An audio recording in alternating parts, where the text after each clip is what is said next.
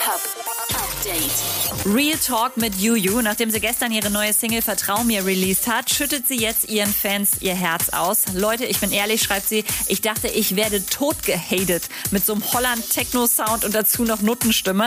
Aber ich hatte einfach Bock drauf. Und ich habe es trotzdem gemacht. Fettes Dankeschön geht an ihre Fans, die, wie Juju schreibt, allem, was sie macht, eine Chance geben und nicht gleich rummotzen.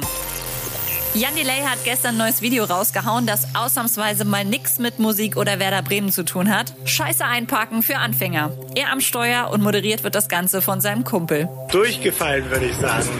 Durchgefallen. Durchgefallen.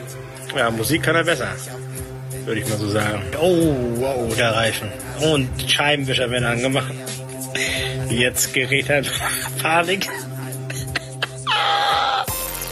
Und die deutschen Hip-Hop-Charts sind raus. Contra K und Samra schaffen es mit Tief Schwarz gleich mal auf die zwei. Dahinter Casey Rebel, Summer Jam und Loredana mit Geh deinen Weg.